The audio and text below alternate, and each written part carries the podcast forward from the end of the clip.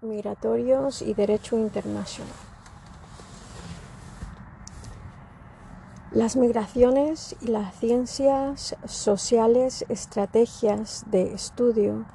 Desde las ciencias sociales ha habido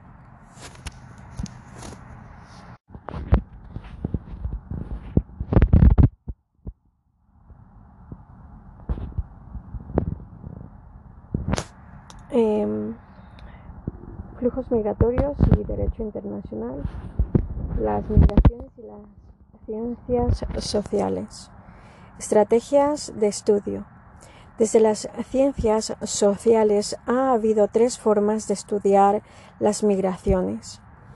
Estudio de casos que concentran en realidades concretas, etnografía, técnicas cualitativas, centrados en colectivos concretos de migrantes en dimensiones específicas, en comunidades concretas de recepción o en las tres.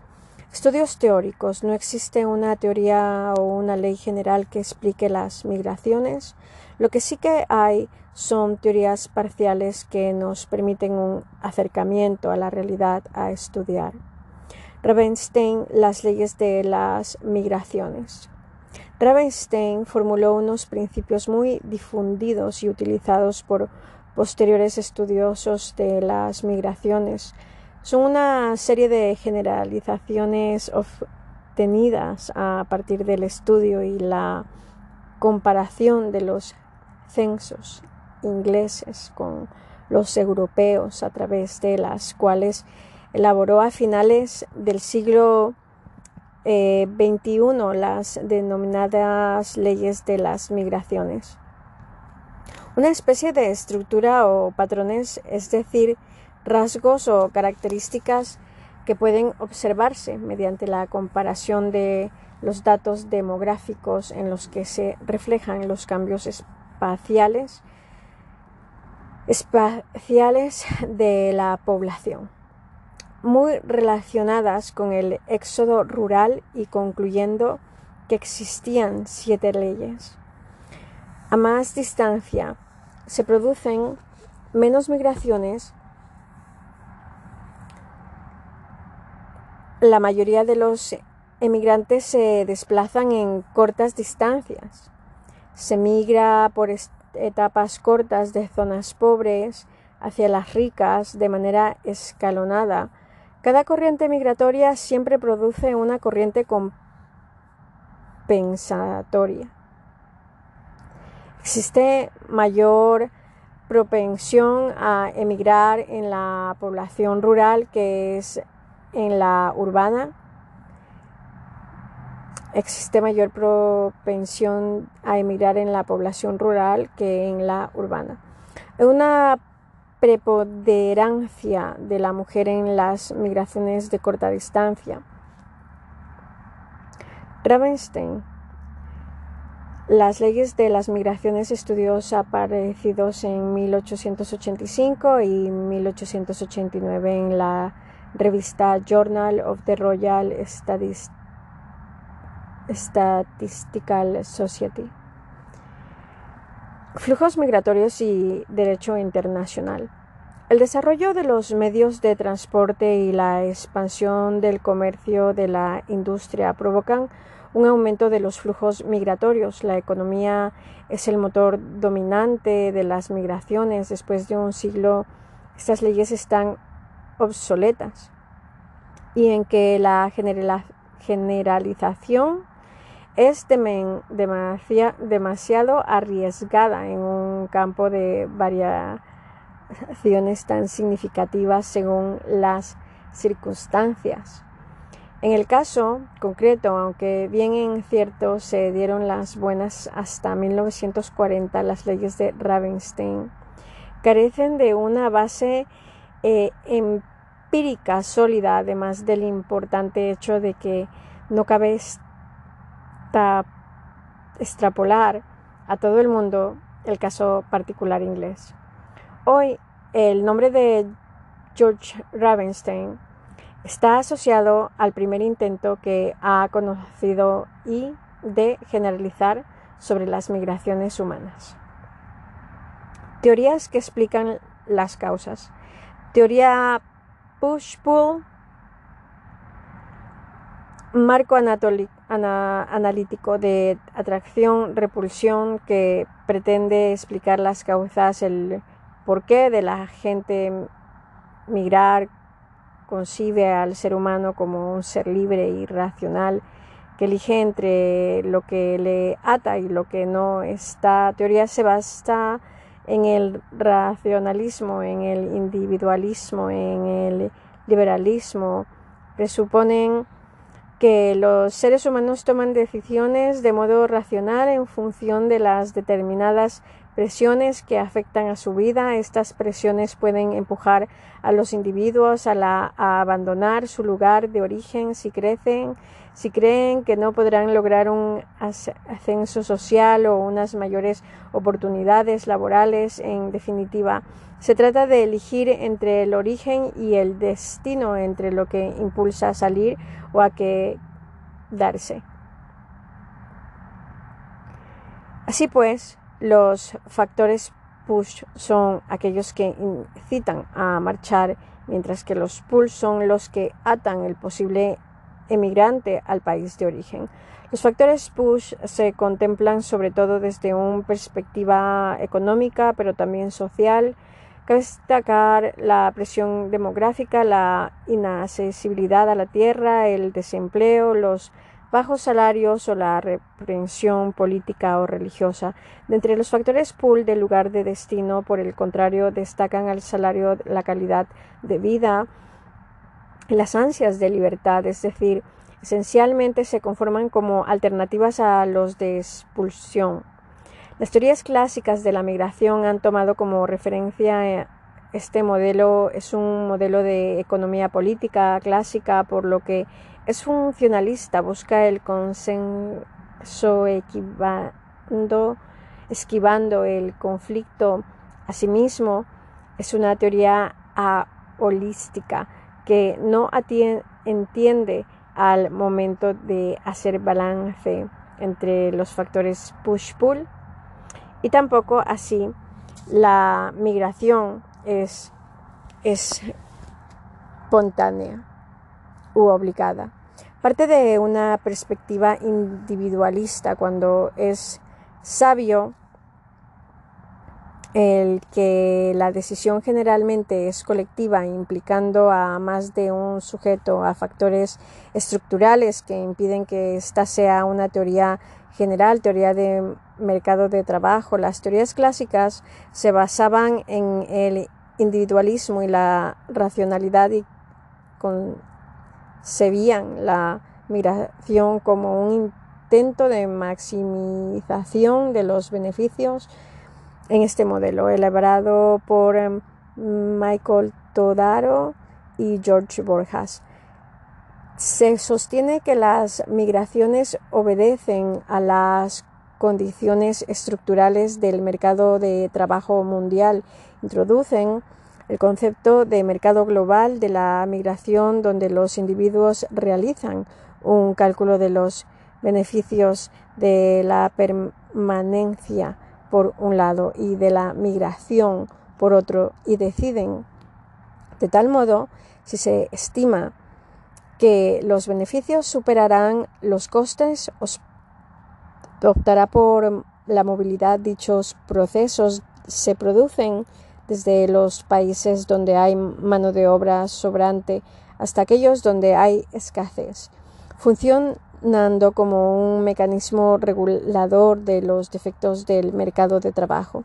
Desde esta perspectiva, las migraciones son un fenómeno beneficioso tanto para el sistema capitalista como para el migrante. Se observa claramente un enfoque funcionalista bajo esta premisa buscando en todo momento el consenso, sin embargo, es una premisa errónea, ya que el mercado de trabajo no es libre, no hay libertad plena en la movilidad de trabajadores ni igualdad de oportunidades de salario.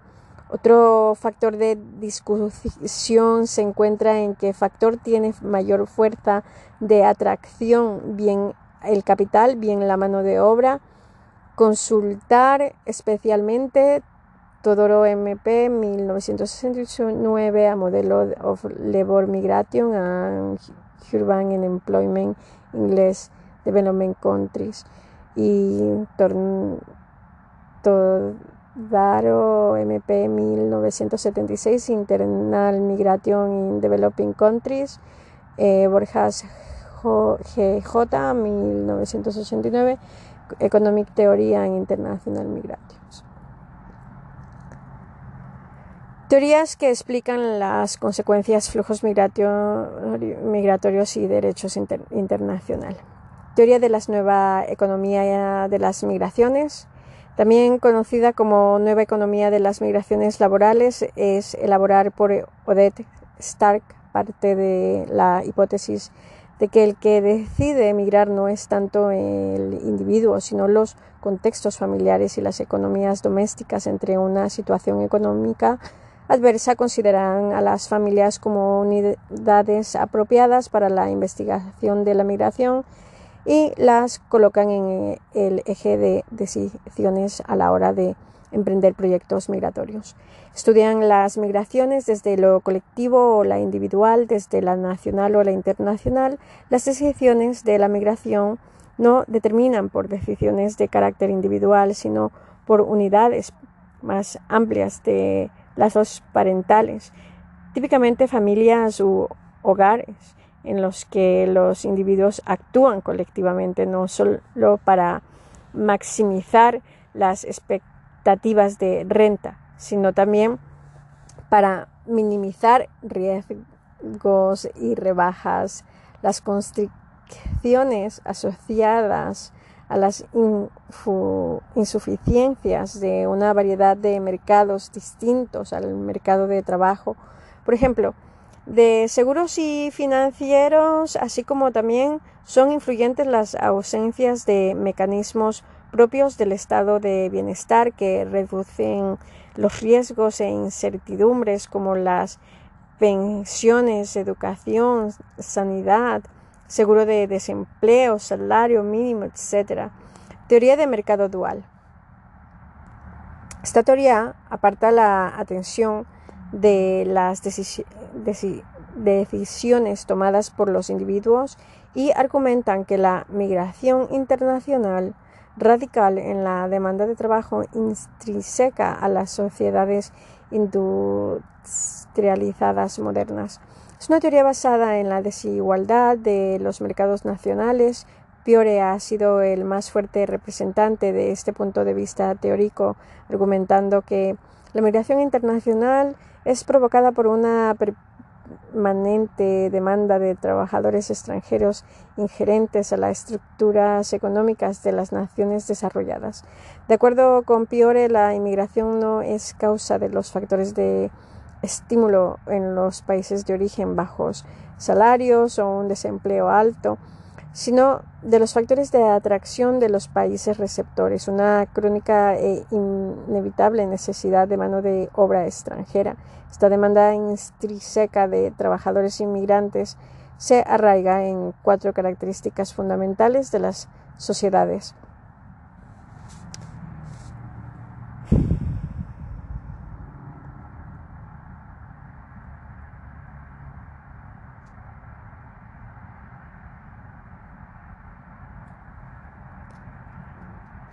Stark o 1991 de Migration of Labor, patente sobre todo en Piore MJ Doringer P. 1971 Internal Labor Markets and Manpower Adjustments.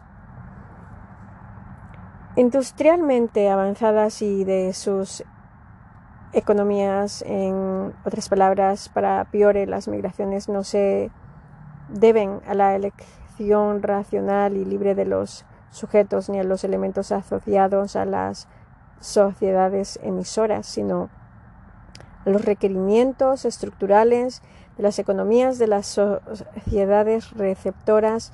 Piore piensa que los movimientos migratorios son la causa de la necesidad de mano de obra de las sociedades de acogida que suele estar más desarrollada económicamente de la de origen.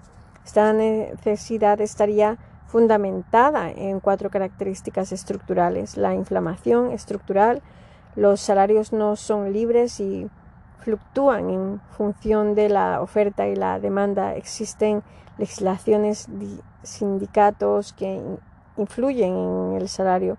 Si el empresario demanda tareas de baja cualificación, no puede ofrecer grandes salarios para atraer a los trabajadores. La solución es atraer a trabajadores de otros lugares que están muy por debajo económicamente con respecto a la sociedad de acogida, desempeñando tareas de, bajo prestigio a cambio de salarios bajos.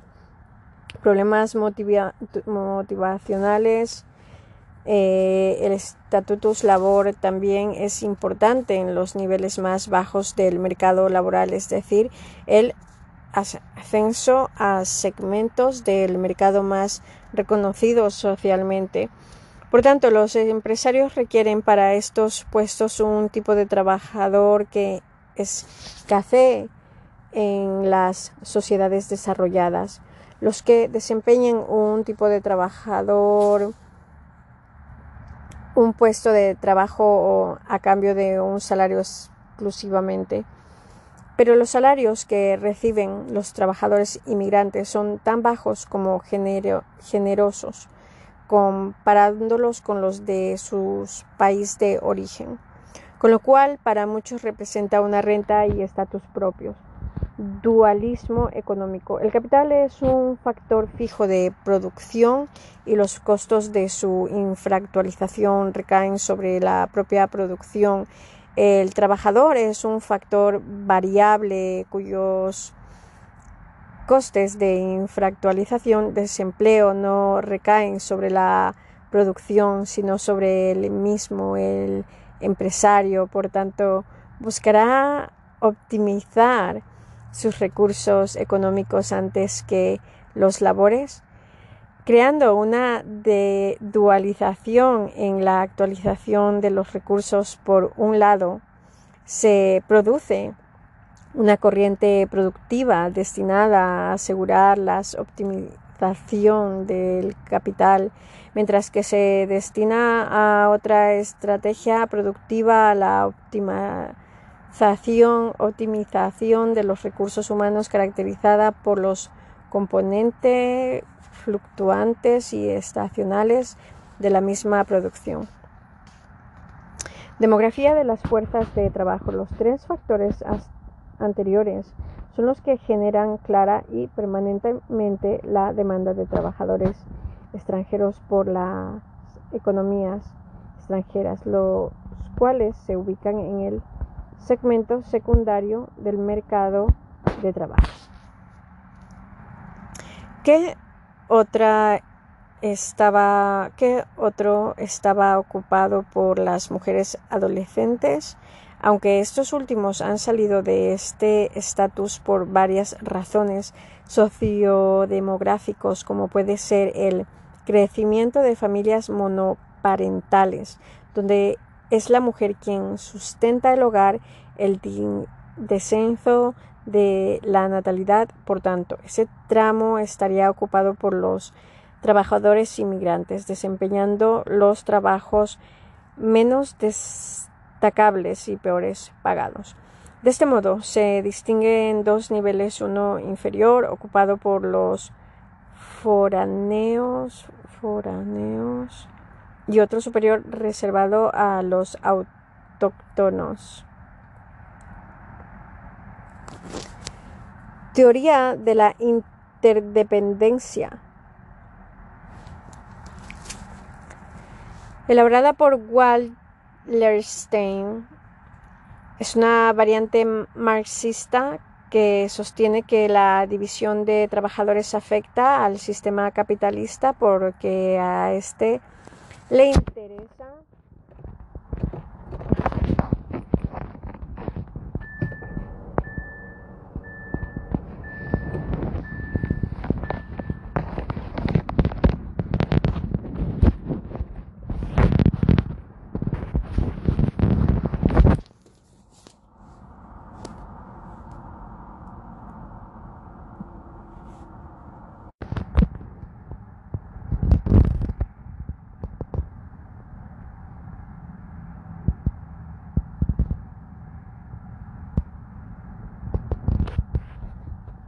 Teorías que explican la durabilidad.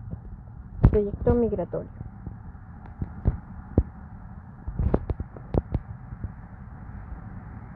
Esta teoría sostiene que la durabilidad de la migración varía en función del proyecto migratorio. La crítica reside en que no todo el mundo que decide emigrar tiene un proyecto o no lo tiene de todo definido. Y de haberlo existen multitud de condiciones que pueda alterarlo. También variará en función de si es un proyecto individual o colectivo. Teorías de las redes sociales. La teoría de las redes sociales afirma que la duración la migración variará en función de las redes de apoyo con las que se cuente tanto en el país de origen como en el destino. destino. Los migrantes acceden a una serie de redes sociales que influyen en la decisión de retornar o permanecer se haya o no alcanzado los objetivos prefijados. La existencia de lazos pueden bajar los costos, elevar los beneficios y mitigar los riesgos del desplazamiento.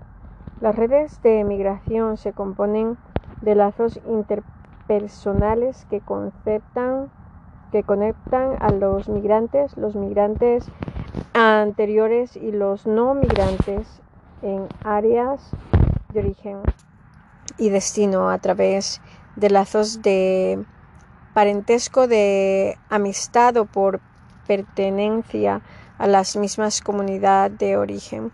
En la sociedad receptora, el inmigrante establece nuevas relaciones sociales y familiares que en su momento valorará junto a las que dejó en su tierra. Por ejemplo, casarse y tener hijos es un factor determinante para que la inmigración se convierta en definitiva.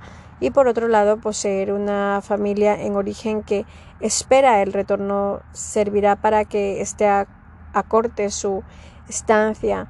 Si no puede, quiere trasladar consigo.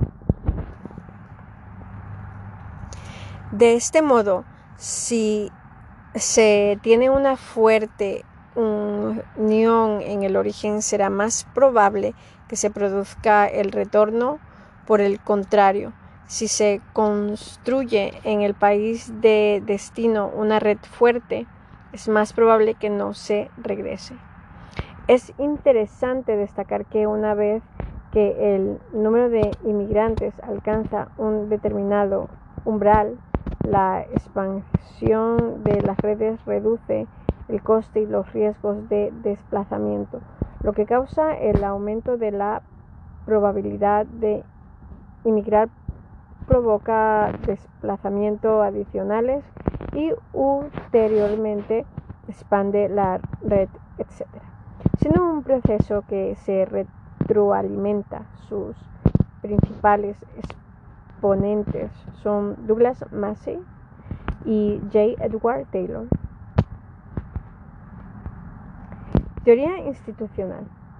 Hace referencia la existencia de ONGs u otras asociales eh, u otras asociaciones públicas o privadas de ayuda al trabajo inmigrante, tanto legales como indocumentados, que faciliten su integración. Según esta teoría, esto influirá y muchos en la durabilidad del proceso, el asentamiento progresivo, de los inmigrantes va generando formas organizativas cuyo cometido es ayudar a los nuevos inmigrantes en diferentes aspectos. A medida que crecen los colectivos de inmigrantes, también crece el número de agencias en las sociedades receptoras cuyo objetivo principal es ayudarlos y de este modo este crecimiento repercute sobre el mantenimiento de los flujos migratorios.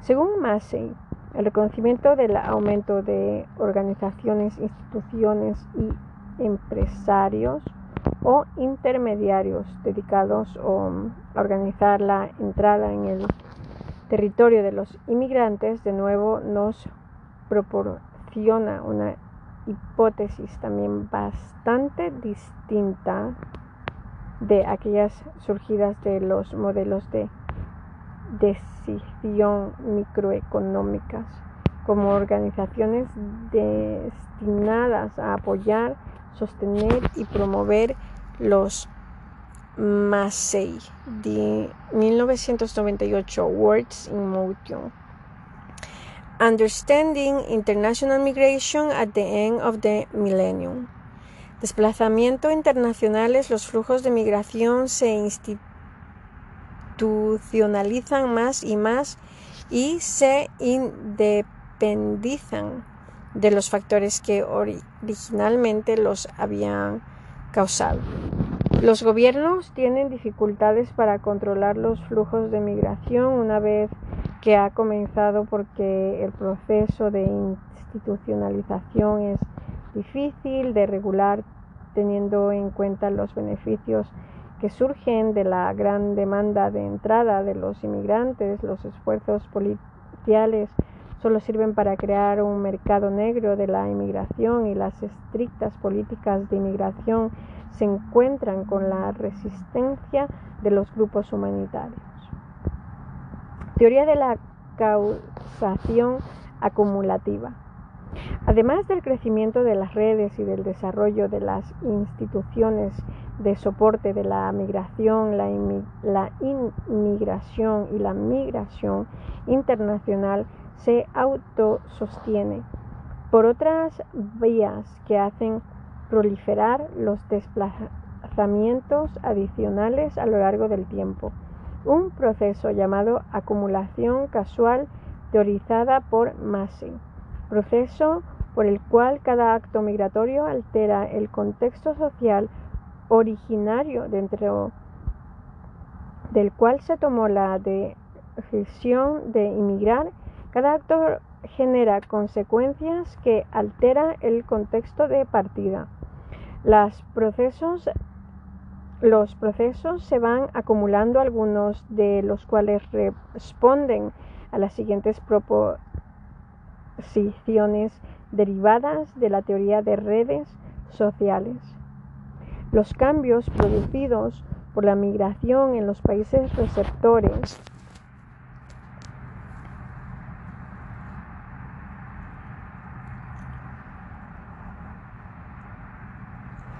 confieren un poder interno al movimiento migratorio que incrementa la resistencia al control y la regulación.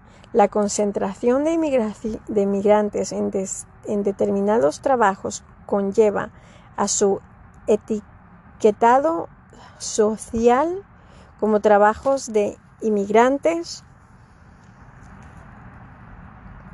lo cual dificulta el reclutamiento de trabajadores nativos cuando se demanden.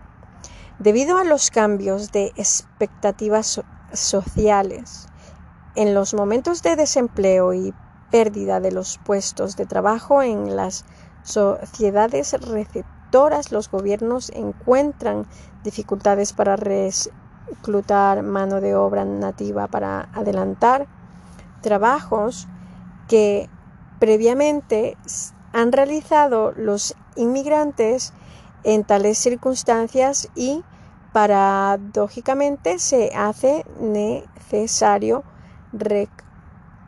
reclutar más mano de obra en, inmigrantes. Desde el plano individual, cada momento de la experiencia migratoria altera las motivaciones y las percepciones de tal manera que estimula la migración adicional, aunque la migración internacional puede comenzar como una estrategia a corto plazo, un viaje lleva a otro y con el tiempo la experiencia migratoria se hace mayor. Este tiempo de vivencias lleva al establecimiento de mayor cantidad de vínculos sociales y económicos con el país de destino con una propensión al asentamiento. Hasta el momento, la ciencia social ha discutido sobre seis factores socioeconómicos que se ven afectados potencialmente por la migración, el modelo acumulativo, la distribución de los ingresos, la distribución de la tierra, la organización de la agricultura, la cultura, la cultura, la distribución regional del capital humano y la significación social del trabajo. Es posible también la retroalimentación a través de otras variables, pero no han sido tratadas sistemáticamente. Teoría de los sistemas migratorios o redes migratorias. Intenta recopilar varios enfoques, teorías de los sistemas mundial mundiales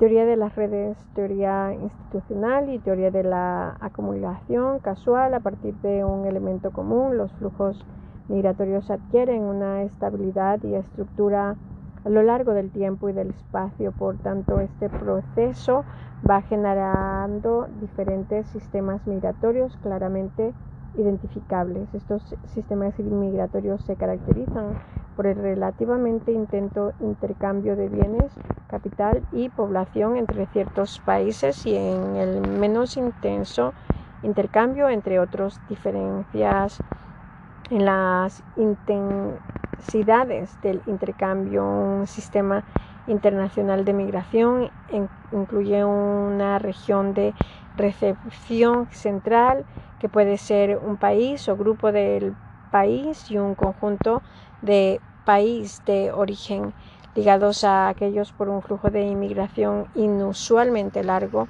Estas son sus proposiciones más relevantes. La formación de un sistema migratorio no se deriva de la proximidad geográfica entre países emisores y núcleo receptor, sino debido a las relaciones políticas y económicas entre los países. Los sistemas pueden ser multipolares, pueden tener varios núcleos, cada país puede formar parte de más de un sistema Flujo migratorio y derecho internacional. La estabilidad del sistema no implica estructura rígida. Los países pueden generar nuevos sistemas, incorporarse a otros existentes o abandonar aquellos en los que se encontraban en otros momentos. Algunos autores no le estiman una teoría independiente por tratarse de una generalización y mezcla de teorías anteriores. Podemos destacar como principal representante a la directora de la División de Población de las Naciones Unidas, Hania Zelonic.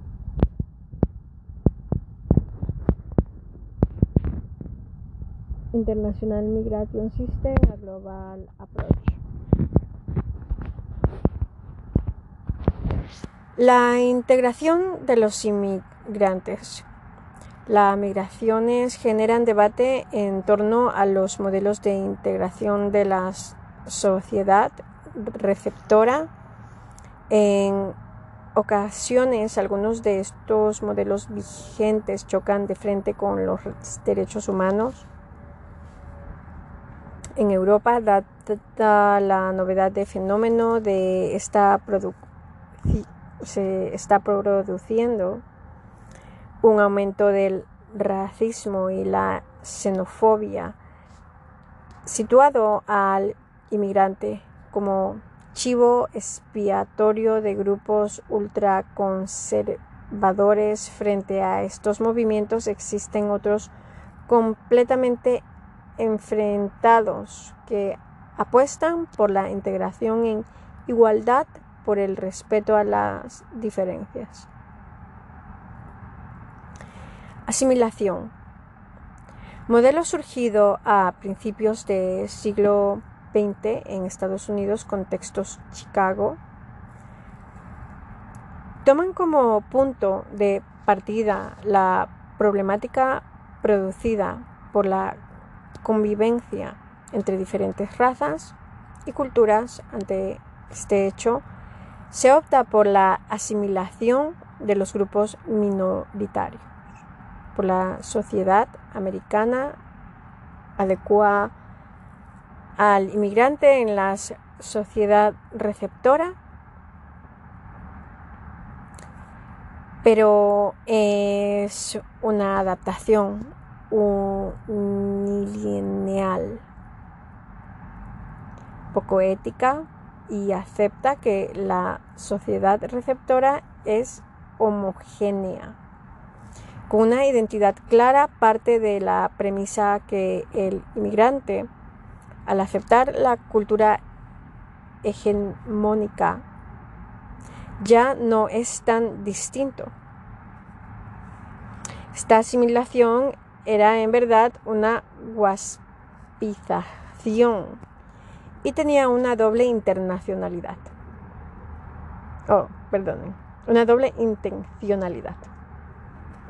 Por un lado, los grupos conservadores temían perder su hegemonía. Por otro, era un intento de defender las culturas minoritarias marginadas por la sociedad dominante.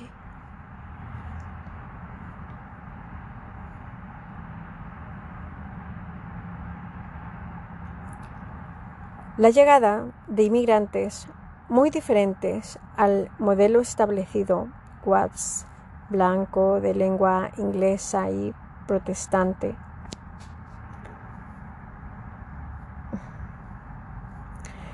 trajo consigo políticas muy restrictivas. Así, por ejemplo, la Comisión Dillingham rechazó la idea de que América fuera un reflejo de la humanidad y su diversidad.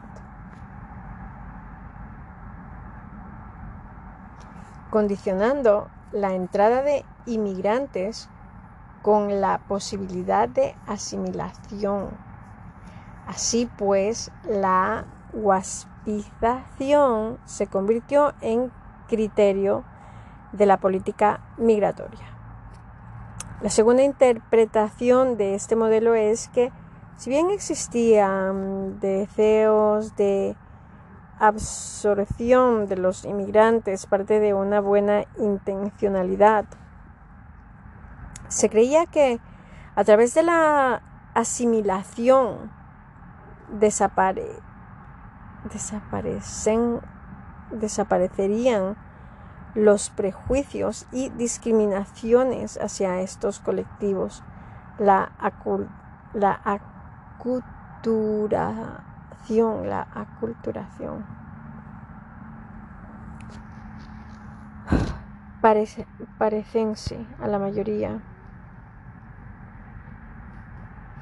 serviría de apoyo en este proceso, sin embargo, se observa un error de interpretación, ya que tal vez los grupos destinados a asimilarse no querían ser asimilados.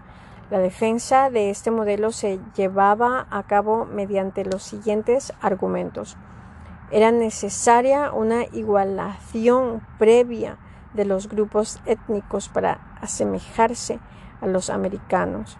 Asimismo, era necesaria la eliminación de barreras culturales. Tras esa igualación, los americanos debían abandonar el prejuicio y la discriminación sobre la base de que los otros grupos son iguales a ellos.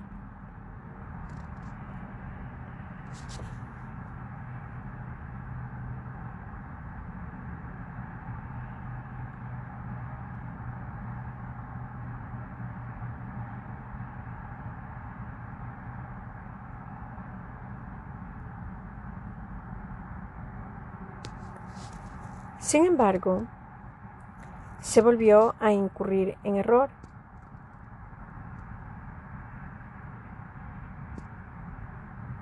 ya que en base a esa supuesta igualdad no habría por qué tener prejuicio ni actitudes discriminatorias. Lo correcto habría sido partir del respeto a las diferencias. Este modelo empezó a desquebrajarse a partir de los años 40, ya que si bien la asimilación cultura podría producirse, la social parecía no llegar nunca. Melting pot. Expresión acuñada por Will. Hace referencia a la función de razas y culturas, si bien como proceso social no tomó forma en Estados Unidos hasta bien en estados entrando los años 30, esta transformación fue más fácil para aquellos grupos más alejados del ideal was y prácticamente imposible para los negros. Se consideraba que la pluralidad era un estadio intermedio hacia la asimilación o hacia el melting pot y por tanto que desaparecería por el transcurso de varias generaciones. Este modelo tuvo varios obstáculos imposibles de salvar, como la religión, triple melting pot, católicos, judíos y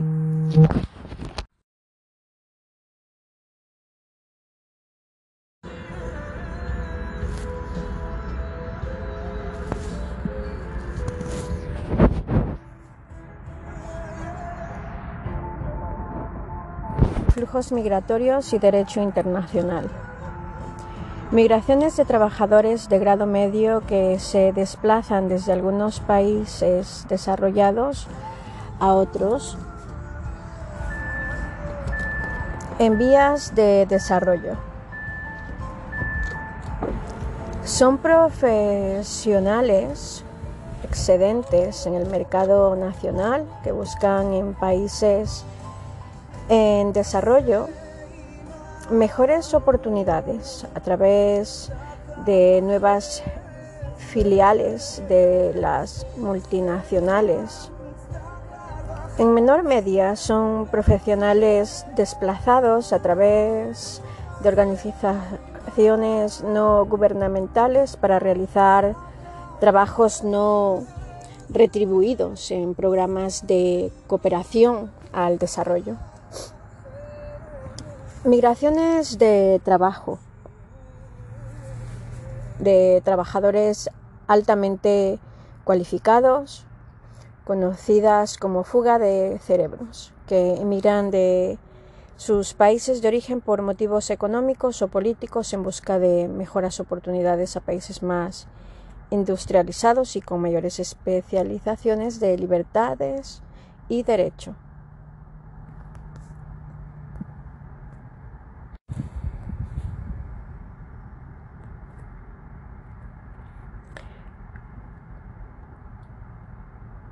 Así pues, el pluralismo débil debajo paso a una nueva perspectiva, el pluralismo fuerte, ya que pretendía una asimilación en el último término, el considerarlo como una etapa de transitoria hacia la asimilación con la sociedad dominante.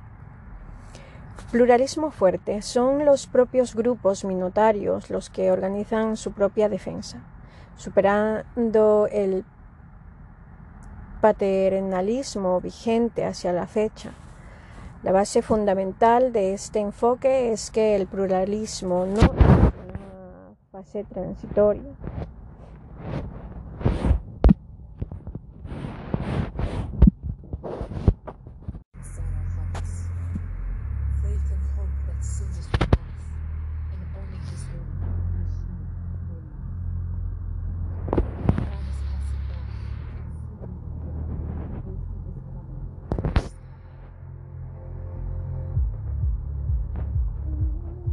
pluralismo fue. Son los propios grupos minotarios los que organizan su propia defensa superando el paternalismo vigente hasta la fecha. La base fundamental de este enfoque es que el pluralismo no es una fase transitoria, ya que los grupos étnicos permanecerán diferenciados aún con el paso del tiempo. La diversidad se concibe como un valor social y el Estado el responsable de protegerla y fomentarla. Fueron los líderes de la comunidad negra quienes iniciaron la llamada acción positiva, esto es, políticas concretas para mejorar la situación de su grupo. Estas acciones se extrapolaron rápidamente a otros grupos, lo que hizo que se replantearan los procesos de construcción nacional americana a partir del insolayable mosaico étnico. En los años 60 la, la, problemática de la integración cultural adquiere una fuerza renovada, asumiendo los siguientes rasgos derecho a preservar la propia identidad cultural. La identidad cultural más que un derecho es un valor para la sociedad en general. El Estado ha de intervenir en el mantenimiento de la diversidad también con la sociedad autóctona para el reconocimiento de los beneficios de la misma. Aún así, el pluralismo tiene dificultades tanto teóricas como prácticas. En cuanto a las teóricas, se observa una definición de conceptos y una ambigüedad en los contenidos. La idea central es que se deben preservar las culturas de todos los miembros de una sociedad sin que ello colisione con la formación social común. En definitiva, mantener la diversidad conservando asimismo un marco de referencia compartido que invite la fragmentación y posibilite la adhesión a la sociedad global es en este marco de referencia donde ha de insertarse la pluralidad como valor social, pero no se ha definido qué debe ser diferenciado y qué compartido. La dificultad de este modelo se manifiesta en dos evidencias históricas. La convivencia multirracial genera tensiones sociales no habiéndose erradicado el racismo ni la xenofobia. La aparición de Europa como nuevo distinto destino de los flujos migratorios ha avivado la polémica sobre la integración pluralista, considerándose una verdadera utopía en un contexto donde se vive con especial tensión el dualismo entre el universalismo y el particularismo. Ante este fracaso nos encontramos igual que hace 100 años, buscando alternativas al prejuicio y a la discriminación. Se observa una incongruencia entre la ética, lo que debe ser, y la realidad, lo que realmente es. Así pues, se reabren argumentos a favor y en contra de viejos paradigmas. En lugar, se busca alternativas. Conclusión, no hay una transición lineal entre los tres modelos en un círculo cerrado, resultando una transición circular. Debate sobre los modelos de integración. En el debate en torno a los modelos de integración,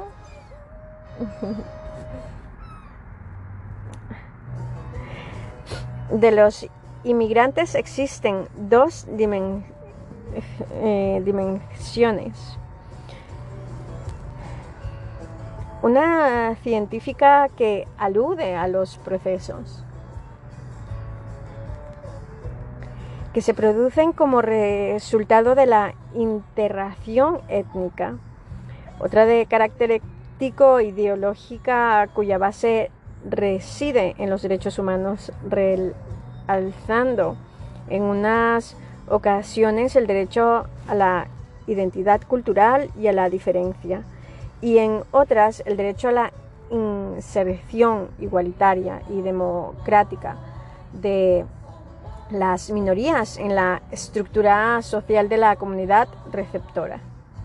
La homogeneización de las sociedades receptoras, tanto en su versión asimilacionista como ecléctica, melting pot, es, defendida desde dos posiciones. La no demostración de que la diversidad cultural es un rasgo social permanente, la posibilidad única que ofrece para unas relaciones intergrupales realmente democráticas.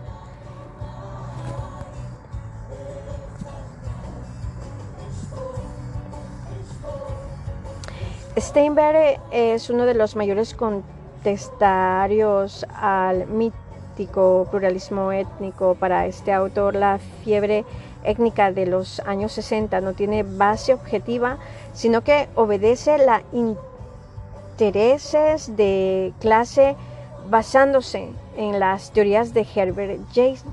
Gans sobre la etnicidad simbólica. Sostiene que la vivencia de las culturas étnicas en América no son sino una bloqueada agonizante de los descendientes de inmigrantes síntoma de la atrofia de las culturas étnicas. Esta atrofia la ejemplifica en el judaísmo tradicional que ha sido su plantado por un judaísmo simbólico. Así pues, la atrofia cultural ocurre cuando los símbolos culturales pierden su poder evocativo. La supervivencia étnica en las segundas generaciones es más visible, mientras que las terceras y cuartas generaciones viven una etnicidad diferente ya que la cultura étnica se convierte en una memoria ancestral o en una exótica tradición. Estas generaciones están menos. Stephen Steinberg es un renombrado sociólogo estadounidense y una referencia en temas de raza y etnicidad. Podemos destacar, por ejemplo, sus obras Race Relations and Critic 2007 o The Ethnic Mate 1989. Herbert J. Gans acuñó el término de cuando, fruto de un estudio etnográfico de una comunidad italiana de Boston, observó cambios identitarios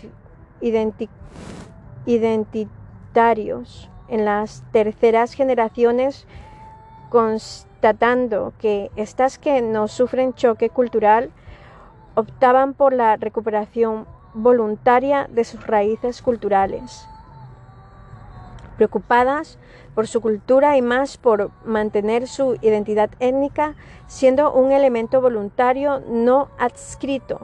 La identidad es la principal forma de ser étnico por lo que la etnicidad tiene una función expresiva más que instrumental, los símbolos separados de la cultura que les dio significado pierden su sentido. Las terceras generaciones, entre, entre paréntesis, las terceras generaciones tienen una nueva forma de vivir la, la etnicidad. Siendo una etnicidad simbólica, que no es incompatible con un proceso más amplio hacia la asimilación. Desde esta posición se defiende que el resurgir étnico no es más que una etapa hacia la desaparición de la diversidad étnica. También existe una defensa de que tal igualdad es el mejor resultado de la interacción tanto por la sociedad en general como para los grupos minoritarios. Todos estos argumentos entroncan con la teoría del conflicto de clases sociales. Steinberg se posiciona en contra de pluralidad étnica por entender que la diferencia mantiene y produce las desigualdades sociales. Así, retoma nuevamente el caso judío para explicar que el interés de este grupo para mantener su diferencia evidencia intereses de clase y el deseo de perpetuar la posición social que ocupan, evitando con ello que otros grupos étnicos compitan socialmente en igualdad de condiciones. La diferencia de clase es más importante que la diferencia étnica, por lo que es ocasiones en conflicto étnico es en realidad una manifestación del conflicto entre clases. Para este autor, el pluralismo ha fracasado por intentar en una sociedad afectada por grandes desigualdades sociales y es que son las minorías más asimiladas y es mejor posición social las que reclaman el derecho a la identidad cultural. De este modo, se establecen dos grupos étnicos con diferentes estrategias para el mantenimiento de las fronteras étnicas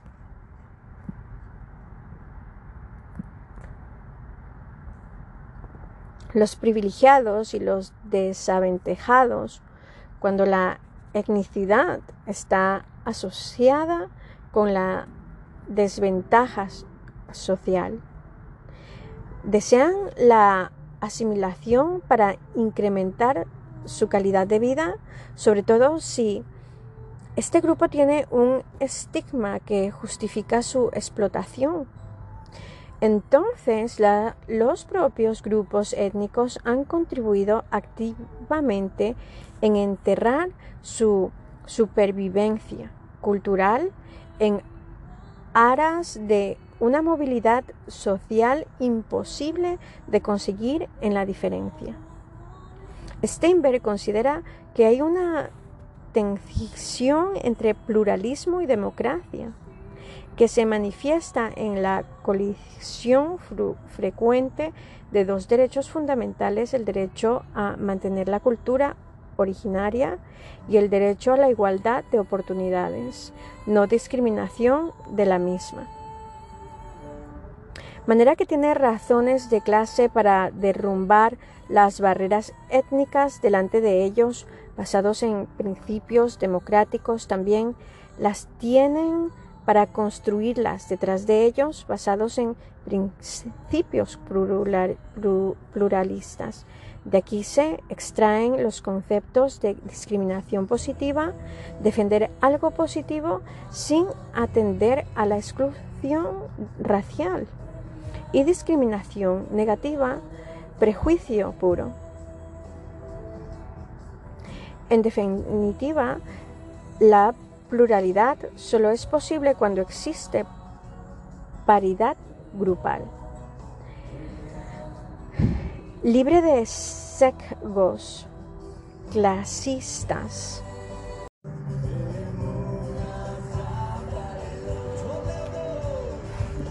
Ilustración francesa fue la unidad psíquica de género humano, promulga que cada hombre es igual a los demás y capaz de elegir su destino. Se vive en comunidad a través de un hipotético pacto social? La nación emana de la voluntad del hombre. Lo que define al hombre son sus valores universales, no los particulares, las razas. Dejan de tener sentido como generadoras de diferencias.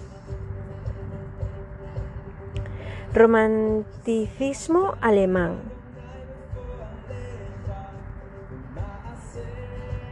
La cultura particular es la mejor e insustituible.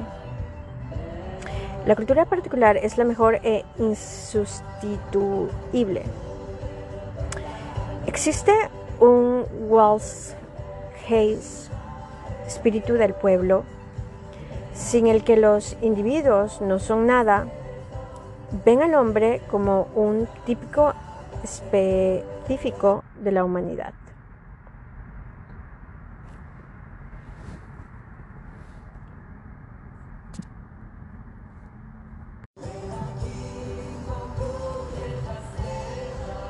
Mm. Existe un Waltz Hayes, espíritu del pueblo, sin el que los individuos no son nada. Ven al hombre como un típico específico de la humanidad. La comunidad es la define al individuo. Nación ilustrada. Conjunto de individuos que manifiesta su voluntad respecto a su pertenencia y forma de autogobierno nación romántica, división, división natural de la raza humana a, las que, a la que Dios concede un carácter que ha de ser conservado, puro e indivisible por los ciudadanos.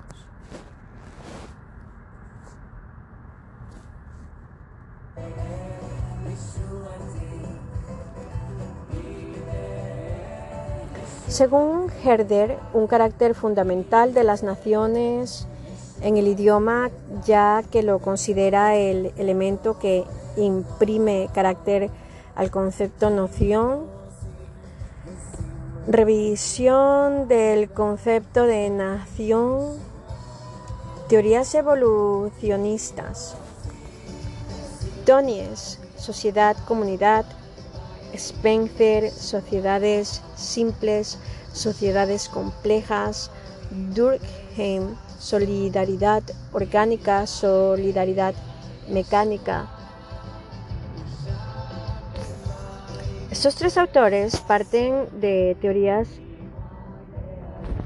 unilineales basadas en la premisa de que las sociedades modernas desestructuran las sociedades araicas. Piensan que el nacionalismo es una cosa del pasado y que en las sociedades industrial el Estado tendería a diluirse como consecuencia de la modernidad. Para explicar este fenómeno, Park crea el concepto en el hombre emancipado. Esto es, que la movilidad espacial provoca la emancipación emancipación del individuo, de sus costumbres ancestrales, destruyendo el folclore. Homeostasis, teorías funcionalistas. Homeostasis. Equilibrio siempre ha de haber un elemento de compensación con la descentralización, el individuo mantiene relaciones sesgadas y efímeras. Su idea de nacionalismo es que este tipo de relaciones hacen que entre en conflicto con la modernización, lo que conlleva a buscar nuevos símbolos de identidad para unir, para homogeneizar una sociedad tan dispersa e insentada, entre comillas, sociedad de masas, no, entre paréntesis, perdón, sociedad de masas, coinciden con el enfoque eh, funcionalista en que con la modernización el Estado y las estructuras sociales tradicionales se desintegran, pero observan que son las clases medias y bajas las que están más aisladas socialmente se fijan más en las eh, ciudades con la modernización y su respondiente proceso de urbanización. Las vidas tradicionales se desintegran, lo que genera frustración y ansiedad que pueden llevar a la aparición de nacionalismos extremos o etnonacionalismos. Esta sociedad de masas justifica el etnocentrismo. Teorías postmodernas preconizan que lo que viene es una cultura global de carácter transnacional. Ante esto puede darse dos tendencias. Que una cultura se aísle y obvie la globalidad, caso de Irán, por ejemplo, ser una síntesis entre universalismo y particularismo, mediante aculturación no haciendo rígida la tradición. Nación cultural existe cuando hay convivencia étnica y además continuidad histórica de percibir un territorio como propio. Nación política. Existe cuando un sector amplio del grupo étnico o en su totalidad reivindica el derecho a decidir sobre su futuro. Movimiento etnonacionalista, reivindicación que pretende conseguir nación cultural y nación política, evolución del concepto de etnia. El concepto de etnia es una definición biologicista que se asemeja al de raza, pero con matices que lo distancian. Nace de la antropología escandinava en la década de los 60, estableciéndose de los grupos étnicos u opciones. Opción esencialista, objetivista, eligen rasgos objetivos, ya que desde su perspectiva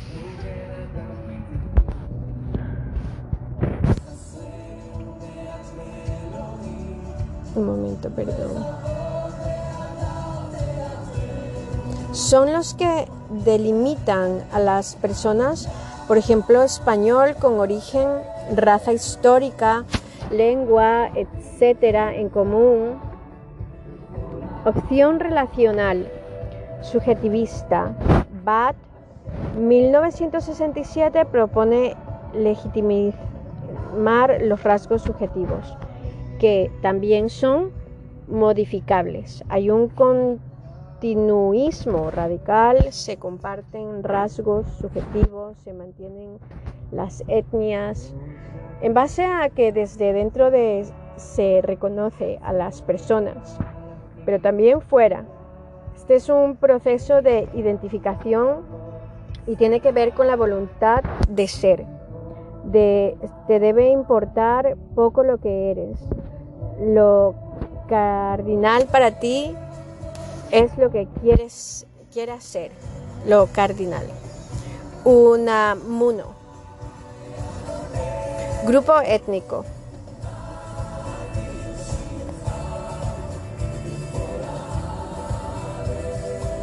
Se distinguen dos variables de clasificación sincrónicas.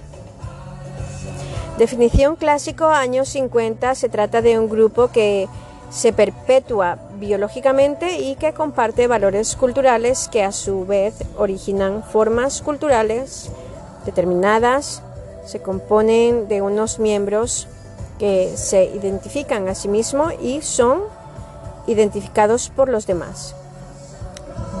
Bart, años 60. Se refiere a la organización unidad social cuyos miembros utilizan ciertos modos para adherirse esa unidad y a su vez para diferenciarse de los demás. Etnicidad.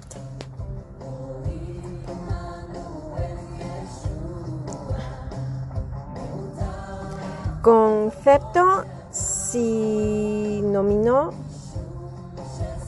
a identidad étnica y similar al de grupo étnico, existen dos definiciones. Primordialismo, que se preocupa en mostrarlos la etnicidad está basada en vínculos profundos y primordiales que el individuo tiene con su cultura. Los instrumentales entre los que destacan que ven la identidad como un recurso social, político y cultural de los conglomerados sociales, es decir, la etnicidad se construye y se encamina por individuos que toman elementos de sus culturas para forjar sus identidades grupales. Las teorías constructivas con Bat como autor fundamental enfatizan la contingencia, la fluidez de la etnicidad tratándola como algo que se da y se hace en contextos históricos y sociales específicos, inmigración y etnicidad. En general, en todo proceso migratorio puede darse problemas individuales de cualquier índole. Sin embargo, con la inmigración masiva se producen problemas para los migrados y para la sociedad receptora, dualidad, nosotros, nosotros ellos. Ello, eh, es, eh, esto depende de dos factores y de la interacción entre ambos. Volumen migratorio, definición étnica. Hemos de tener presente que la inmigración es generadora y reactivadora de etnicidad como mecanismo de defensa para sentirse, para sentirte miembro de una colectividad. ¿Cómo se manifiesta la dualidad nosotros, ellos? Hay cuatro factores que intervienen, intervienen en la definición de nosotros, ellos. Como nos vemos, definición interna de nosotros. Como nos ven, definición externa de nosotros. Como les vemos, definición externa de ellos, cómo se ven, definición interna de ellos, definición de nosotros.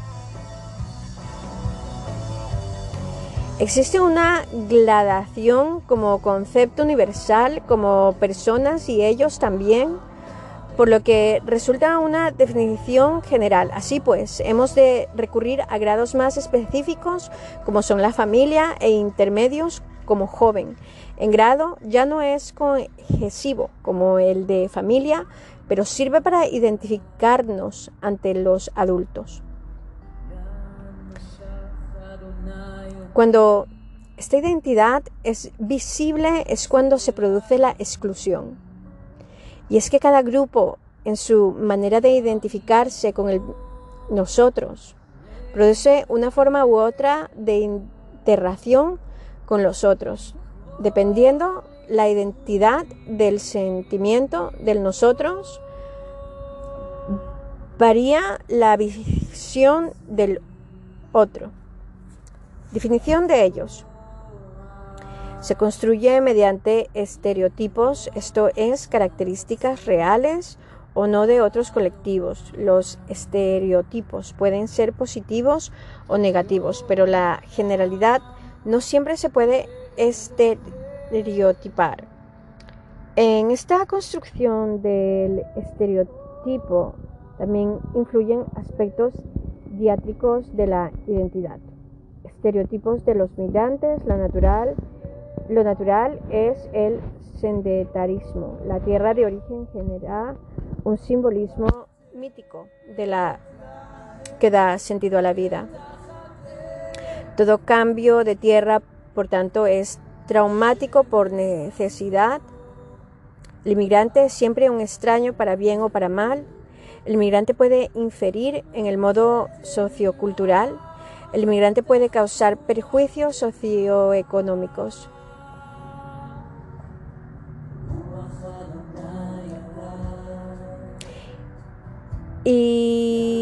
Identidad, orientación antropológicas.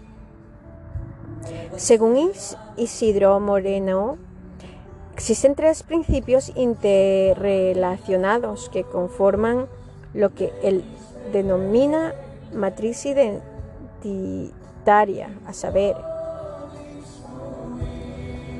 etnia, identidad etnia y cultura etnia, género, identidad de género y cultura de género, profesión, identidad socioprofesional y cultura de trabajo.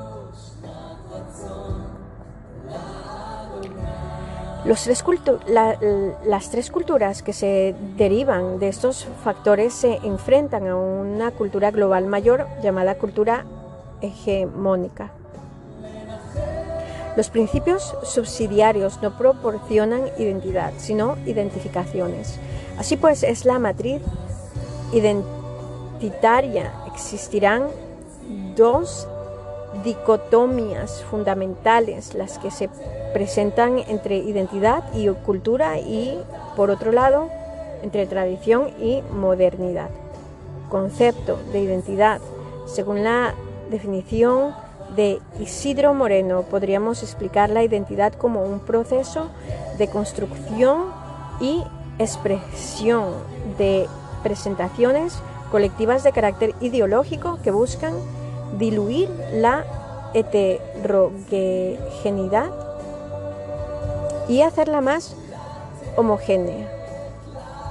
Según esto, el principio de diferencia no ha de conllevar desigualdad.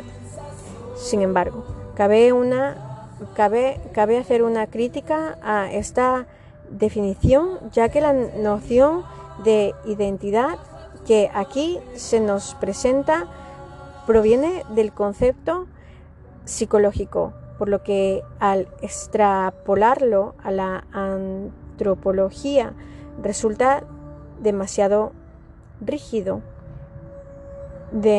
tendiendo a la cosificación. Bien es cierto que la primera impresión es por estereotipo de esto no es identidad, sino identificación. Inmigración y salud. Relación entre biología y cultura.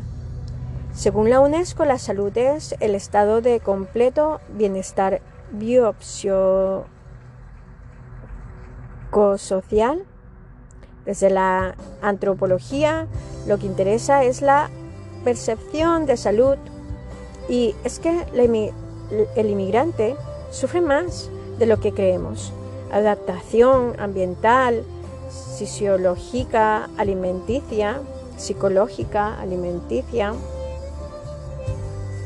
Los inmigrantes no tienen la misma percepción de la salud ni de la enfermedad, ya que es una percepción coyuntural una construcción sociocultural.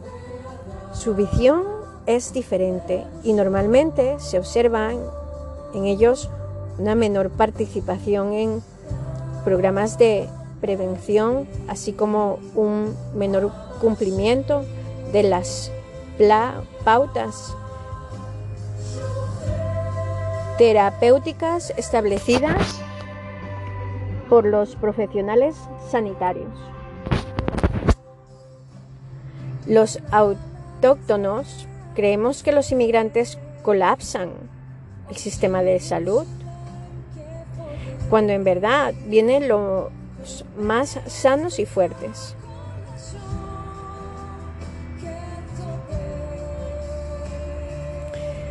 Una vez en la sociedad receptora se sitúan expuestos a factores de vulnerabilidad tales como asesinato,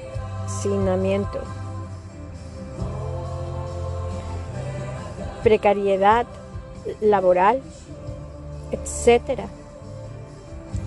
Lo que hacen que incurran en enfermedades. La consulta de acogida. Para la mejor atención de los inmigrantes debe crearse una consulta de acogida que habitualmente debe lidiar con una serie de factores particulares y deficiencias que dificultan un servicio sanitario apropiado para las personas inmigrantes. Idioma. Es uno de los principales problemas para la atención médica de personas inmigrantes, ya que dificulta la relación entre el medio y el paciente. Se puede hacer acompañar al inmigrante de una familia que actúe como intérprete o disponer de un traductor en la propia consulta. Esto genera conflictos respecto a la confidencialidad, sobre todo en lo relativo a la sexualidad o salud mental, y a malentendidos derivados de la traducción. Situación de legalidad y legalidad puede ser que el inmigrante esté en situación de irregularidad, con lo que lo relacionado con la identificación les provocará desconfianza o retrasará la consulta médica hasta una situación más grave. Dificultades que provienen de la diferencia cultural. Es un colectivo que tiene una confianza desmesurada en la biomedicina Debido a, las condiciones en sus países de origen, solo acuden al sistema sanitario cuando están enfermos, pero no para vacunación o prevención. Se abandona el tratamiento en cuanto se alivia la sintomatología, por lo que debemos asegurarnos de que entienden la importancia de que el tratamiento se cumpla en su totalidad, así como dejar claro su cantidad y duración. Características de los inmigrantes en lo respectivo a su salud. Podríamos establecer unos caracteres definitorios de base para el paciente inmigrante. Movilidad geográfica del inmigrante por motivos laborales o desplazamiento, frecuentes a sus lugares de origen duplicidad de historiales debido a la antedicha movilidad. El retorno vuelve a perturbar sus hábitos, por lo que vuelven a enfermar, desconocen la organización del sistema sanitario, de su derecho a la atención y los procedimientos administrativos, falta de prevención y promoción de la salud. Factores de vulnerabilidad. Hablamos de lo que podríamos llamar como factores de riesgo. Bajo nivel de vida en origen, desnutrición, enfermedades víricas. Jesús. Condiciones del viaje.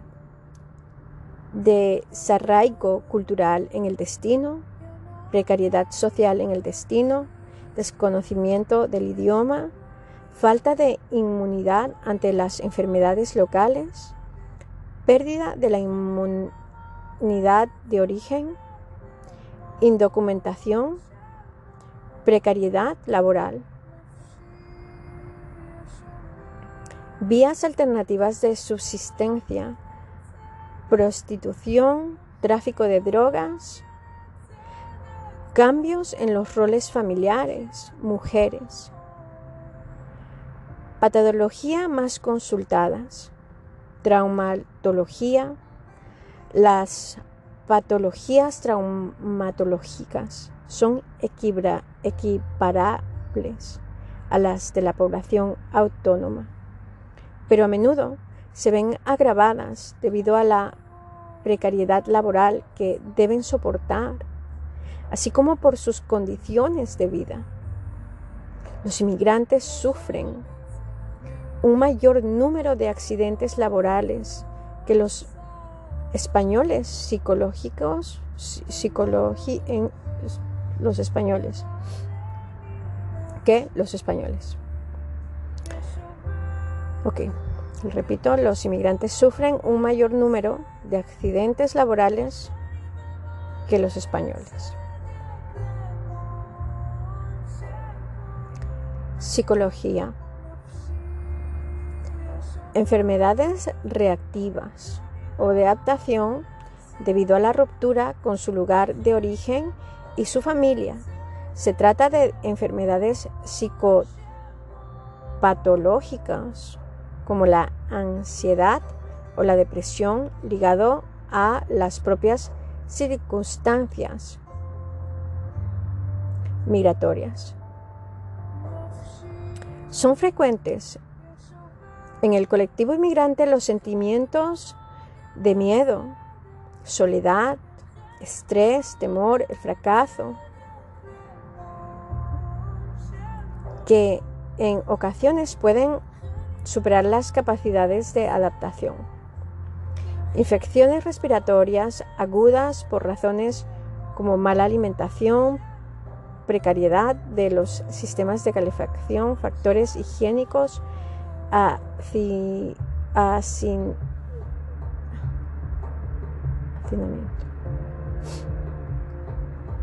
hacinamiento. Dermatología, que pueden ser provocadas por una alimentación deficitaria o una falta de higiene. También el estrés al que se ven sometidos los inmigrantes puede acentuar algunos problemas preexistentes o crear otros nuevos, enfermedades digestivas, psiquiatría, el proceso de migración puede ser un factor de riesgo para el desarrollo de procesos psicóticos. Mujer inmigrante. Tendencia a recrear los estilos de vida de origen. Son más proclives a problemas psicológicos ya que han de soportar mayor presión. En comparación, tienen mayores posibilidades de sufrir acoso sexual, en muchas ocasiones vinculado con el acoso laboral, mayor incidencia en situaciones de violencia de género, peor desarrollo de embarazo, sobre todo de su última etapa, aumento de enfermedades de transmisión sexual y VIH, prostitución. Duelo migratorio. La migración es un proceso de cambio que lleva consigo consecuencias positivas y negativas para el inmigrante, así como una enorme cantidad de pérdidas psicológicas y sociales. Tizón habla de la migración como un proceso psicológico, socio, psicosocial de duelo. Las pérdidas que experimenta el migrante son un factor de riesgo para su salud mental, lo que puede conducir a un proceso de duelo denominado duelo migratorio. Joseba Achotegui habló del duelo migratorio como un sintomatología, sintomatología. Depresiva unida al estrés crónico por lo que no estaríamos hablando de un estrés adaptivo, sino de un estrés prolongado e intenso. Establece una clasificación de fenómeno en función de los factores que interactúan según la que distingue tres tipos de duelo. Uno simple que es el menos común y aparece cuando las condiciones de la migración son buenas para el inmigrante, se da en buenas condiciones y implicaría la simple añoranza del país, su gente, ya que la inclusión y el proyecto migratorio se han realizado de forma exitosa, otro complejo en la que las pérdidas psicológicas, sociales, que conllevan el desplazamiento, se le une un proyecto migratorio fracasado, paro, discriminación,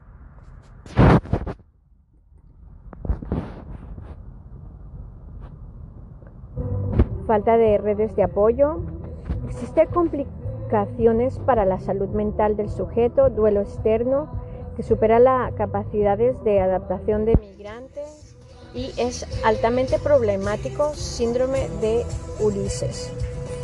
La migración supone un proceso de reorganización y un gran esfuerzo de adaptación a los cambios, por lo que es un duelo de riesgo de convertirse en un tipo de duelo complicado. El duelo migratorio es un proceso y como tal para por diferentes etapas que Achotegui divide en cuatro. Negación, el, migrante no es capaz de, aceptar la realidad del cambio y no, lo, no la quiere ver. Cuando la negación es muy grande, distorsiona la realidad y se vive como, como confusión. Resistencia el inmigrante protesta y se queja ante el gran esfuerzo que supone la adaptación ante estas dificultades. Surge la queja. Aceptación, el migrante se instala y se asume su nueva situación. Restitución, se produce la reconciliación entre la nueva situación y lo que se ha dejado atrás. Se acepta lo bueno, lo que lo menos bueno o malo de ambos contextos.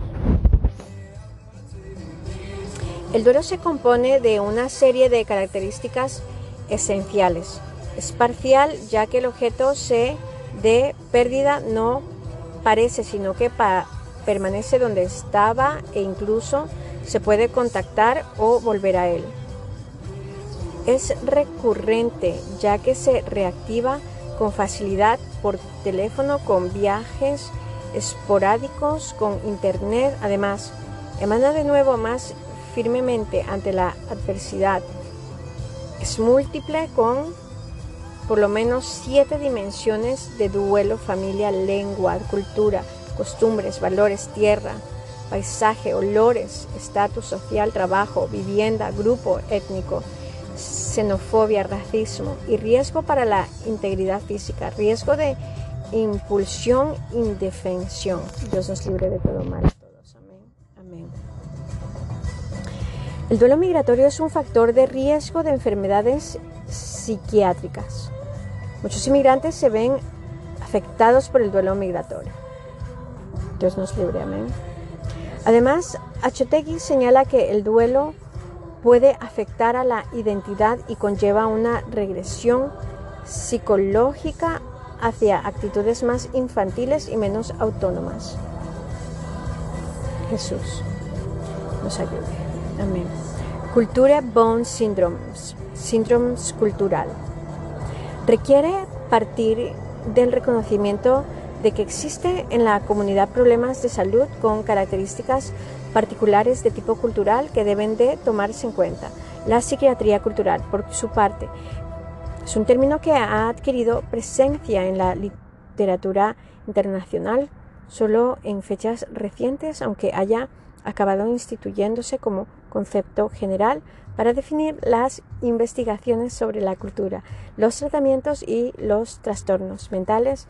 La razón es que los procesos de globalización han modificado las condiciones de los estudios comparativos al convertir la diversidad cultural en un paisaje cotidiano en la mayoría de los contextos nacionales. La, mayoría la mayor dispersión por la desubicación de los grupos étnicos, el rato de la cohesión social y de las políticas multiculturales o las necesidades asistenciales de los refugiados de conflictos bélicos y genocidios son realidades y desafíos que han ofrecido protagonismo a una psiquiatría cultural que puede entenderse como la búsqueda de respuestas ante una sociedad en donde lo exótico se ha, tomado, se ha tornado ya cotidiano y lo cotidiano ha adquirido un carácter híbrido y mestizo. La psiquiatría transcultural aparece vinculada históricamente a la comparación de cuadros clínicos de diferentes culturas y al debate sobre la universidad de las nosologías, como en los estudios comparativos de Kraepelin sobre la demencia Price-Cox o sus investigaciones sobre el síndrome de Coro, el síndrome de Amok y Lata. Dios nos ayude. Jesús. Tres culturas Bond, síndromes de sudeste asiático que el clínico alemán atendió.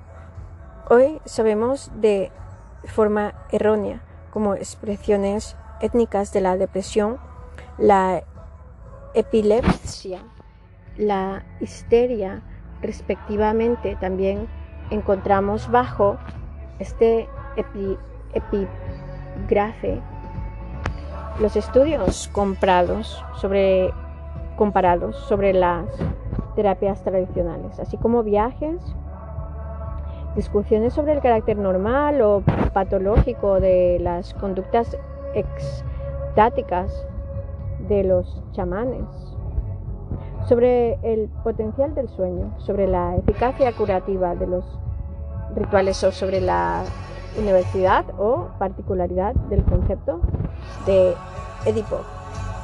Medicina transcultural.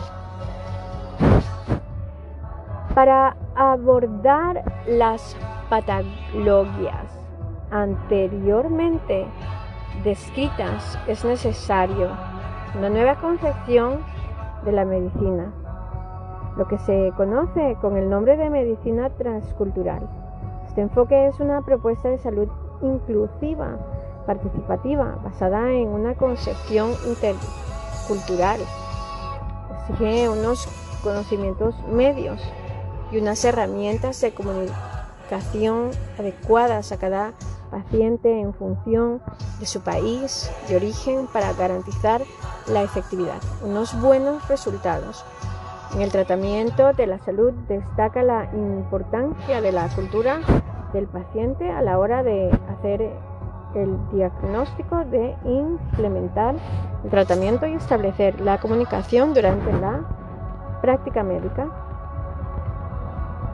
inmigración y relaciones laborales. España. Recientemente España ha pasado a ser un país receptor de inmigración en convergencia con el resto de Europa. Las fuentes de información estadísticas presentan ciertos sesgos, pues es muy difícil determinar el volumen de población inmigrante a los flujos anuales, aún más con el fenómeno de la migración clandestina. No obstante, podemos concluir que los flujos han sido altos para observar esta evolución sirva, sirva ejemplo que en el 2016 la proporción de extranjeros era del 9,4%, mientras en 1999 era de 1.866%. Nótese que la crisis económica supuso un freno en esa tendencia, conllevando incluso un leve cambio en esa tendencia. El saldo migratorio en 2015 fue de 38.317 personas en el 2015. Positivo por primera vez desde 2010 emigraron 253.069 personas e inmigración de 291 millones 387 mil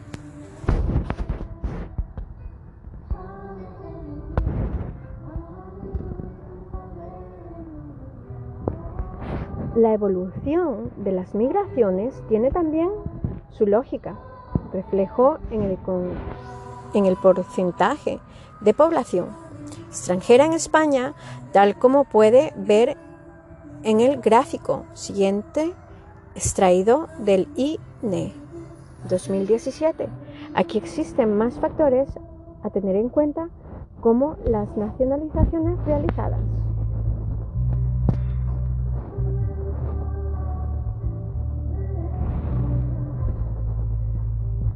Hasta la crisis, España fue el país de la Unión Europea que mayor magnitud de inmigrantes ha recibido en los últimos años, por encima de países que han sido importantes receptores como Irlanda, Reino Unido y además ha ocupado el segundo puesto entre los países de la OCDE en, en cuanto a inmigración absoluta recibida presidió por Estados Unidos. Y el primero en cuanto a términos proporcionales a la población autónoma. Este fenómeno se podría explicar por la combinación de los factores que han concluido en España. En los últimos años, hasta la reciente crisis, por un lado, el, el crecimiento económico que se ha producido en España en los últimos años ligeramente, ligeramente superior a la media. Por otro, la dinámica económica que ha permitido al sector de la construcción convertirse en motor de la economía española, así como la importancia que tiene alguna de las ramas del sector servicios como el turismo, ya que ambas actividades son demandantes intensivas de mano de obra.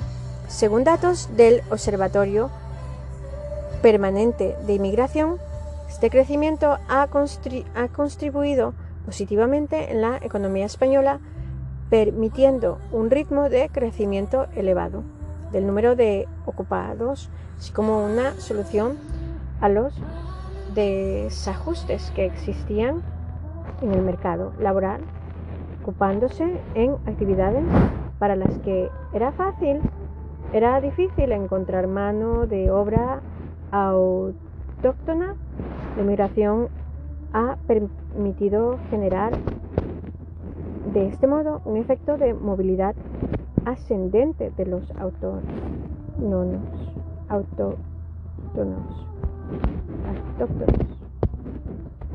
En la actualidad, en el contexto de crisis, economía, persiste la llegada de inmigrantes, siendo los vínculos familiares las redes sociales, ya que se han establecido entre España y los países de origen muy amplios, los que implica la persistencia de flujos de ida o venida. Se han creado unas dinámicas en los últimos años muy difíciles con las crisis económicas, lo que ha implicado una menor tasa de entrada de inmigrantes. España ha sido un país tradicionalmente inmigrante, por lo que el fenómeno antagónico es relativamente nuevo. Este aumento produce un sistema productivo y un mercado de trabajo con graves desajustes, lo que unido a la globalización genera. Bajos niveles de participación laboral, elaborados niveles de desempleo, grupos de riesgo, alta tasa de temporalidad y rotación en el empleo. Un importante volumen de economía sumergida concentrada en algunas actividades y en ciertos territorios, agricultura, sector servicios, servicio doméstico, construcción, donde los inmigrantes se encuentran empleados. La migración en España es muy variada según el perfil de esta población en nuestro país. Por continentes, la mayoría de inmigrantes proceden de América Central y el Sur, Unión Europa y el del norte de África, en lo que respecta a los países de origen, según datos tomados del del censo de población del INE, los inmigrantes, los inmigrantes proceden mayoritariamente de Rumania, Marruecos y Reino Unido.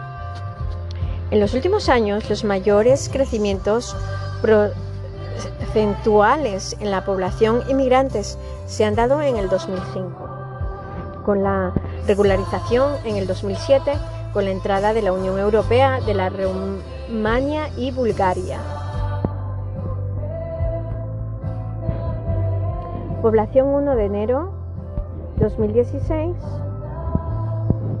Total extranjeros 4.418.898. 2016. 2015 4.454.353. De Rumania 708 390 Marruecos 688 1693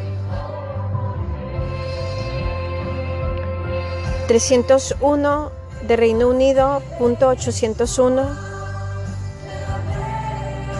Italia 182.694 China 167.539 Ecuador 174.372 Alemania 144.953 Colombia 145.534 Bulgaria 130.506 Portugal 103.843 Francia 101.336 Ucrania 90.530 Bolivia 89.115 Argentina 71.062 Rusia 69.454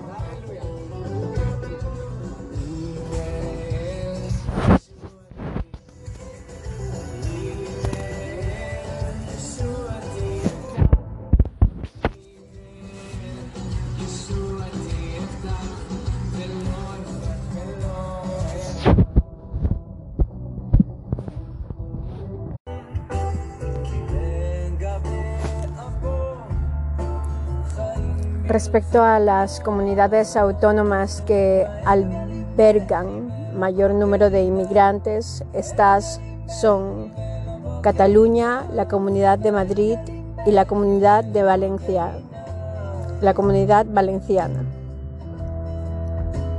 Estas tres comunidades en el mismo orden son también las que han experimentado un mayor crecimiento de este sector de población en los últimos años. Esto parece indicar que los inmigrantes buscan como destino las zonas que mayor dinamismo económico tiene en España, ya que será más necesaria la mano de obra. Por esta razón, en Madrid y Cataluña se concentra un mayor número de inmigrantes de origen iberoamericano y africano. Sin embargo, en el caso de los procedentes de la Unión Europea, su destino se orienta más hacia la búsqueda de un clima más suave que en sus lugares de origen, por lo que se dirigen al Levante, Andalucía, Baleares y Canarias, donde encontramos mayor número de inmigrantes británicos y alemanes. Dicho esto, podemos determinar que la inmigración con destino estatal tiene dos características esenciales a la, fuerte, a la fuerte presencia de algunas nacionalidades, Rumania y Marruecos. principalmente y la desigualdad distribución y concentración en el territorio. Las características generales del inmigrante son juventud. La mayoría de inmigrantes se encuentra en las categorías de edad que abarcan desde los 20 a los 39 años. Esto indica que la mayoría viene buscando empleo, ya que la proporción de extranjeros mayores de 65 años que recibimos es escasa. La tasa mayor de jubilados que acogemos procede con amplio margen de la Europa comunitaria. Masculinidad. Si bien esta diferencia se está saldando y depende de las regiones de procedencia, Mientras que la mayoría de inmigrantes originarios de los países africanos, Unión Europea y países asiáticos como son hombres, la inmigrante mujer es mayoritaria. Cuando hablamos de América Central y Caribe, América del Sur o los países europeos no comunitarios, el caso más característico de hombre inmigrante es África, donde los varones doblan a las mujeres. Nivel educativo relativamente bueno, uno de cada cinco ha alcanzado la educación terciaria. Ramas de actividad, los resultados de la encuesta nacional de inmigrante INE 2007. Cabe destacar que el 56% de los inmigrantes de los inmigrantes estaba trabajando en el momento de su partida para España. Si bien el 86.9% eh, llegó sin contacto previo en nuestro país, se colocan mayoritariamente en el área de servicios, construcción, industria y de agricultura. El área servicios en fundamental es, fundamentalmente femenino. Mientras que en el sector de la construcción y la agricultura se observa un enorme predominio de los hombres, encuesta de población activa INE, un amplio contingente de trabajadores inmigrantes se sitúa en puesto por debajo de su nivel de estudios. De todos modos, Nótese la extrema incoincidencia de cualquiera, de cualquier tipo de generalización, dado las conocidas variaciones según el país de origen. Causa de la inmigración. Las causas de la inmigración son múltiples. Económicas, sociales, culturales, políticas, en este bloque nos encontramos en factores económicos de la inmigración laboral bien presentes en los países de origen, bien en los de destino.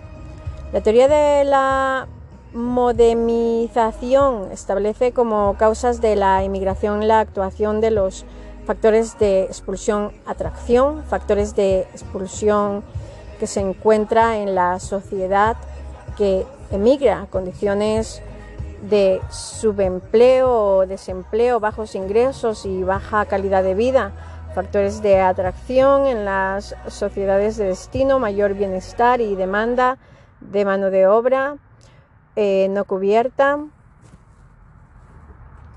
por la escasez de oferta autónoma de, en ciertas profesionales en ciertas profesiones por ejemplo, servicio doméstico y territorios. A nivel más global es debido a la segmentación del mercado de trabajo en dos segmentos. Segmento, primario. Segmento secundario.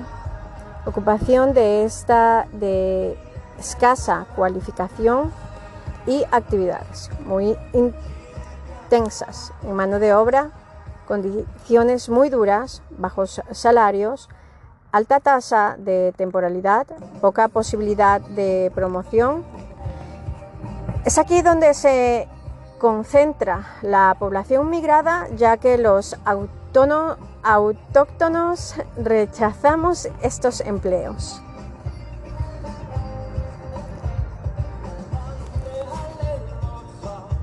Por otra parte, la teoría de la dependencia establece la causa principal de inmigración en la desigualdad que existe entre países ricos y pobres en términos de riqueza y poder. Para evitar o paliar la inmigración y sobre todo para reducirla a tan solo inmigración positiva, voluntaria, sin mafias, esta teoría recomienda la, consecución de una mayor igualdad internacional,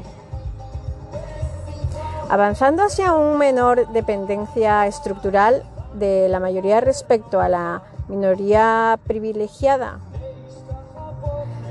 Por otra parte, las teorías transnacionalistas y articulacionistas establecen cuatro causas principales de inmigración. La disparidad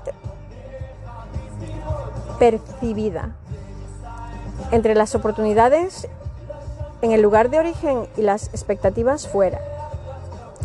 Las informaciones que proceden del mundo rico, que se han incrementado con la globalización y las comunicaciones, los familiares y amigos ya establecidos en el extranjero que inician la cadena migratoria, la conformación de redes de relación en España en 79,6% de los inmigrantes tenían contactos antes de venir.